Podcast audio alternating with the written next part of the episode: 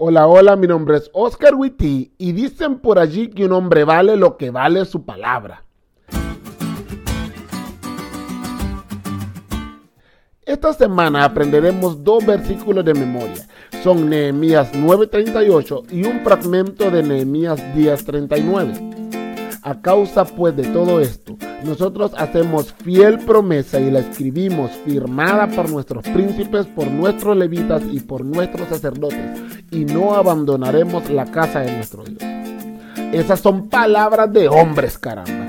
Aún sabiendo que en el pasado sus padres habían fallado a toda promesa que le hicieron a Dios, ellos decidieron intentarlo de nuevo. Y espero que al aprenderte estos versículos vos tomes la misma decisión.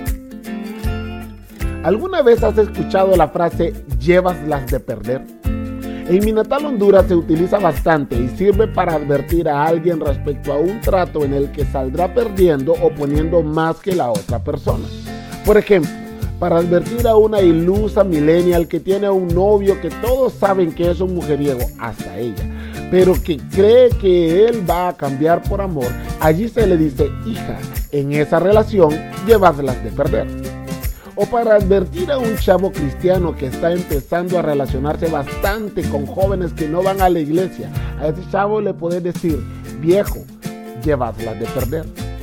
O esa ocasión en la que van a un restaurante con tu esposa que come mucho aunque esté bien delgada y luego de comer ella no pide postre porque está llena, pero te dice qué postre pedir. Oh amigo, te lo digo por experiencia, en eso llevaslas de perder. Dios es un Dios de pactos.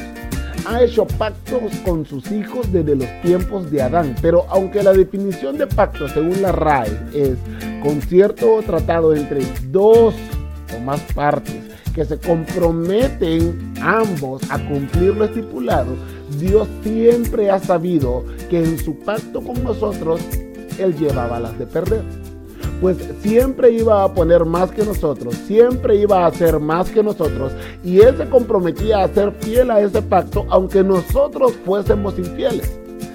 Esta semana, mientras vemos el pacto con Dios que los israelitas renovaron en tiempos de Nehemías y aprendemos más sobre los pactos de Dios con sus hijos a lo largo de la historia, espero que tomes la decisión de hacer el único pacto en el que no llevas las de perder, un pacto con Dios.